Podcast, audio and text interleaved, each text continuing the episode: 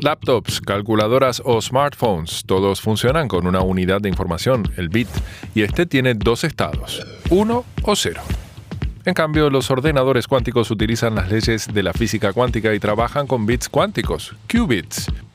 En lugar de estar fijos en 1 o 0, los qubits pueden estar en ambos estados simultáneamente, 1 y 0, o en un estado intermedio durante un tiempo determinado.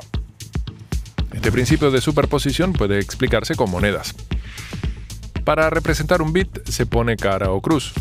El estado solo puede ser 1 o 0. Para un qubit dejamos girar la moneda. En lugar de mostrar cara o cruz, está en ambas posiciones a la vez durante un cierto tiempo.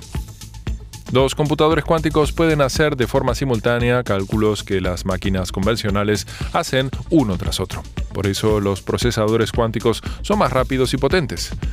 Cuantos más qubits tenga un computador cuántico, más potencia de cálculo alcanzará, y esto aumenta exponencialmente con el número de estados. Con un qubit son posibles dos estados simultáneos, con dos qubits cuatro, y con 20 qubits más de un millón.